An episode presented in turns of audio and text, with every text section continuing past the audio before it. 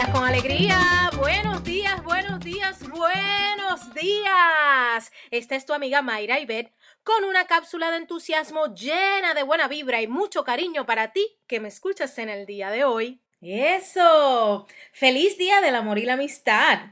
En cada 14 de febrero se acostumbra a hacer esa demostración de los sentimientos de aprecio, de gratitud y de valorar a esas personas con quienes tenemos cerca o a veces a la distancia y mantenemos el vínculo hermoso que le llamamos amistad. Y así Cualquier día es bueno para expresarnos, así que hoy aprovecho esta oportunidad también. Hoy te invito a contactar a tus amistades, familiares y seres queridos.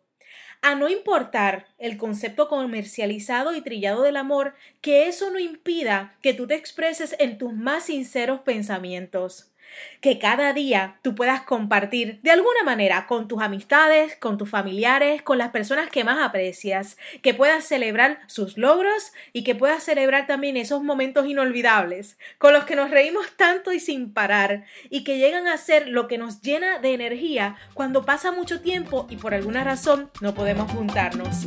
Viene, vamos arriba, inyecta la alegría a tu vida.